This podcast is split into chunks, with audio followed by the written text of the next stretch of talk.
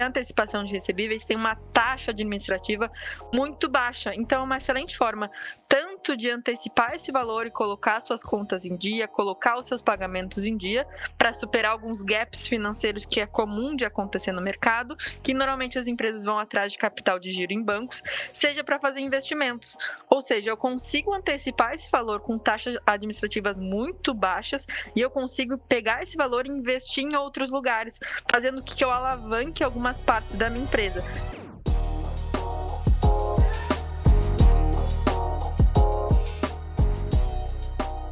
Bem-vindos ao Next Step, o seu podcast sobre tecnologia para as áreas mercantil e de finanças. Eu sou a Bruna Carvalho e aqui comigo o jornalista Fabiano Moraes. Fala aí, Fabiano, tudo certo? Tá tudo certo. Estamos aí para mais uma edição desse programa, dessa vez bem especial. É, assim como o Fabiano falou, essa edição do Next Step é especial porque hoje nós vamos falar sobre o mercado de crédito no Brasil. O programa ele vai ser dividido em dois blocos. No primeiro, a gente vai falar sobre o mercado de crédito aqui no país a partir da experiência da nossa convidada, que é a Júlia Dreia. A Júlia é supervisora de uma área chamada Mesa de Operações e trabalha na empresa Nexera. Já já a gente vai saber o que, que é isso. Júlia, muito obrigado por aceitar o nosso convite. Um prazer estar aqui com vocês falando sobre isso hoje, gente. A primeira pergunta, a questão é sobre eh, especificamente a mesa de operações. Você trabalha com antecipação de recebíveis, né? Em um ambiente que a empresa Nexera chama de mesa de operações. Explica para a gente um pouco o que é e como funciona esse sistema. Perfeito, é isso mesmo. Eu trabalho na mesa de operações da, de antecipação da Nexera e, na verdade, é, a nossa área surgiu de uma necessidade. Porque a antecipação de recebíveis é uma excelente opção financeira, mas poucas empresas conhecem e ainda mais, elas têm medo do que é uma antecipação de recebíveis, né, uma antecipação financeira. Então, a nossa mesa de operação surgiu dessa demanda, dessa dor de estar tá auxiliando os fornecedores, de estar tá auxiliando as empresas a entender o que é uma antecipação de recebíveis e estar tá utilizando ela da melhor maneira. Né? Então, é isso que a gente faz. A gente está do lado das empresas para estar tá auxiliando em todo o caminho dela para fazer uma antecipação de recebíveis. Né? Como é um produto financeiro, é normal ter um receio no momento que for fazer qualquer transação, qualquer conversão de um produto financeiro. E a gente está aqui justamente para estar tá auxiliando em cada etapa, tá tirando todas as dúvidas e mostrando o melhor caminho para a empresa, né, com esse recurso de antecipação. É isso que eu chamo de atendimento humanizado, né, pessoal? Falando sobre antecipação de recebíveis, Júlia, é, quando ela é recomendada? Ela serve, ela serve para qualquer tipo de empresa? Como que funciona? Uma antecipação de recebíveis, ela pode ser utilizada por qualquer empresa, seja ela de pequeno a grande porte, seja ela que precise do dinheiro no mercado ou que ela esteja financeiramente bem. Por quê? Porque a antecipação de recebíveis tem uma taxa administrativa muito baixa. Então, é uma excelente forma tanto de antecipar esse valor e colocar suas contas em dia, colocar os seus pagamentos em dia, para superar alguns gaps financeiros que é comum de acontecer no mercado, que normalmente as empresas vão atrás de capital de giro em bancos, seja para fazer investimentos. Ou seja, eu consigo antecipar esse valor com taxas administrativas muito baixas e eu consigo pegar esse valor e investir em outros lugares, fazendo que eu alavanque algumas partes da minha empresa, seja negociando compra de matéria-prima, seja fazendo é, antecipação de, de, de pagamento de impostos. Então, tudo isso eu vou conseguindo diversos descontos e eu vou conseguindo alavancar minha empresa. Legal. Julian, eu queria trazer um, um dado aqui, alguns números para a gente refletir, queria saber a tua opinião a respeito. Segundo o levantamento do Banco Central, realizado contando aí o, o temporal aí de 12 meses até junho desse ano, o crédito para empresas, né, para pessoa jurídica, avançou 14,8%. E o saldo dessas mesmas operações com pequenas e médias empresas cresceu 36,4%. Chama muito atenção a expansão da modalidade de antecipação de recebíveis, cresceu 50% só no primeiro semestre desse ano, 2021. Como que dá para explicar esse, esse boom, esse momento do crédito no país? Bom, para explicar esse momento de boom de crédito, a gente tem algumas prerrogativas que a gente consegue analisar no mercado, mas eu vou falar mais de um escopo de antecipação, né? A nossa visão é os últimos é, os últimos anos de pandemia, ele fez com que o mercado né, sofresse uma recessão, porque estava a maioria dos comércios fechados, né, as indústrias fechadas. Então, o que, que acontece agora? Uma, que a questão do crédito é para recomeçar, né, tem muita empresa voltando ativa novamente, tanto para é, investimento de empresa, para as empresas também estarem preparadas, porque é, a ideia é que no final desse ano para o próximo ano a economia se, se, se aqueça, né? As, a, as indústrias, o comércio, tudo comece a voltar ao patamar de antigamente. Então a ideia também é preparar as empresas tanto para alavancar as empresas que sofreram durante a pandemia, né? Então por isso que a gente está vendo esse movimento de mercado. Claro que também tem é, algumas questões macroeconômicas, em relação à economia, em relação ao dólar, em relação ao investimento externo, tudo isso né, faz com que é, as empresas vão atrás de, de crédito, né? Seja crédito com banco, seja antecipação de recebíveis, né? Tudo isso ajuda, né, a essa busca por crédito que está tendo no mercado na economia atual. Julia, um aspecto da tua fala que me chamou bastante atenção é, foi o que você falou sobre a maioria das empresas recorrerem ao, aos bancos, né? Então, algo que ficou assim, que eu queria que você explicasse para a gente, qual que é a diferença é, de uma empresa ir atrás de um empréstimo bancário, por exemplo, e uma antecipação de recebíveis? Perfeito, vamos lá. Essa é a grande dúvida, a grande pergunta, né? É sobre qual é a diferença do empréstimo para uma antecipação de recebíveis. Vamos começar pelos empréstimos, né? O empréstimo, quando, quando tu, vai, tu é uma empresa e vai até um banco pegar um empréstimo, pra, normalmente se usa para capital de giro, para conseguir pagar as contas, né? Ou para fazer algum investimento normalmente esse tu não tem é, previsão de ter esse dinheiro, né? Então é um empréstimo que não é, é, é, um empréstimo de um valor que não é seu. Então com isso, o banco tem que fazer os, os cálculos de qual o risco, né, da empresa não estar tá pagando esse valor, esse empréstimo, né? Então, como tem esse risco, porque é um dinheiro que não é seu, né? O banco vai estar tá assumindo esse risco, ele vai colocar nas taxas taxas administrativas desse empréstimo, vai colocar esse risco e faz com que, dependendo do seu perfil de empresa, essa taxa administrativa seja um pouco mais alta. Já a antecipação de recebíveis é diferente, por quê? Porque esse dinheiro já é seu. É um dinheiro que tu vai estar recebendo daqui a 40, 60 dias. Então faz com que o risco seja muito pequeno e na maioria das operações que a gente da Nexera faz, a gente trabalha com risco sacado. O que é um risco sacado? O risco sacado, os bancos vão estar avaliando o risco do seu cliente não pagar. Então, é o, é o risco do seu cliente não pagar, não o seu. Então, faz com que o risco seja muito baixo e faz com que as taxas de operações sejam muito baixas, bem baixas mesmo compara em comparação com taxas de empréstimo, com, com, com taxa de crédito direto no banco. Então, essa é a diferença, né? Antecipação de recebível, a gente vai estar antecipando no valor que já é seu, né? Ele já pertence a você e você vai estar antecipando em alguns dias o recebimento desse valor.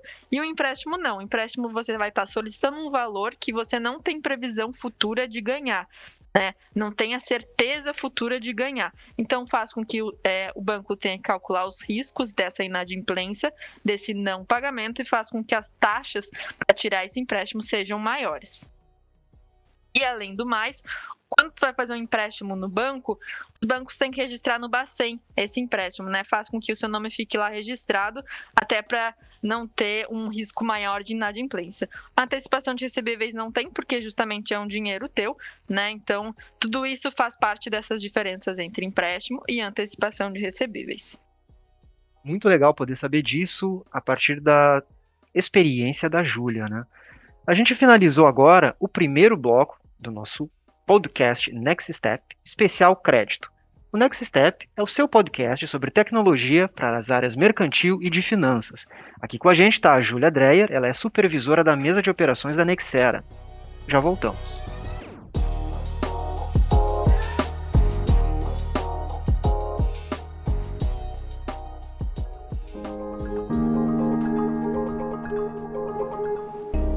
Venha para o Hubble, da Nexera a plataforma que automatiza as operações mercantis e financeiras da sua empresa. Faça parte deste verdadeiro ecossistema digital. Acesse www.nexera.com.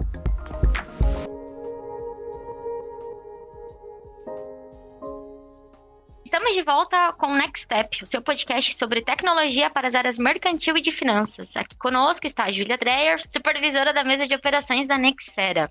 Ela acabou de falar um pouquinho pra gente sobre a diferença entre empréstimo bancário e antecipação de recebíveis, mas eu tenho mais uma dúvida para ti. É, quando a gente fala sobre né, o seu dia a dia de trabalho, acredito que vários fornecedores conversem com, com, com você e com a tua equipe. Quais são as principais dificuldades que eles trazem para vocês? Perfeito. Eu vou trazer aqui um pouco das dores, né, que a gente acaba conversando com os fornecedores, acaba escutando todos os dias, né? É uma a principal dor é não saber o que que é uma antecipação, né?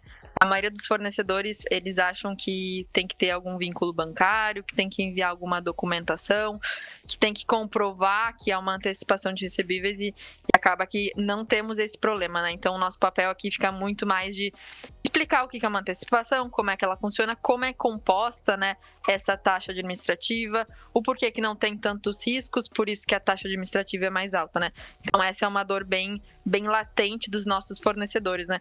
A segunda dor é que a maioria deles acha que a antecipação de recebíveis ela é, só é utilizada no momento que a empresa está ruim financeiramente, né? Que tem um fluxo de caixa que está ali no negativo, né? Que está precisando de dinheiro e não, né? A gente consegue ver em diversas situações que a antecipação de recebível serve muito para alavancar, né? Então, uma empresa quer comprar uma nova máquina, quer fazer uma, uma abertura de um novo mercado, quer aumentar a fábrica, tudo isso a antecipação de recebíveis vai estar tá auxiliando, né? Para fazer essa alavancagem de uma maneira saudável, porque esse valor já, já entraria na empresa daqui a um tempo, né? Então, faz com que seja uma, uma transação muito mais saudável, né? Não precisa num, num banco pegar um empréstimo com juros altos, pagar em 50 vezes, né? Então é muito mais saudável tu fazer essa alavancagem financeira de um valor que já é seu, que tu vai estar recebendo no futuro, que já tem um contrato com a empresa, né? E com uma taxa administrativa bem baixa. Então, é, é, em muitas situações chega a ser irrisória de tão baixa, né? Então as empresas optam pela antecipação justamente para estar tá é, fazendo uma alavancagem financeira. E tem outras empresas também que utilizam a antecipação para balanço, né? Para estar tá melhorando seu balanço, estar tá em busca de investidores, né? Tudo isso acaba melhorando a imagem da empresa perante o mercado, uma vez que é, a saúde financeira de uma empresa é essencial, né? No momento que o mercado está olhando para ela, é, que tu está participando de alguma licitação, tudo isso ajuda a melhorar a imagem da empresa, né? Ter uma, uma saúde financeira bem positiva, né?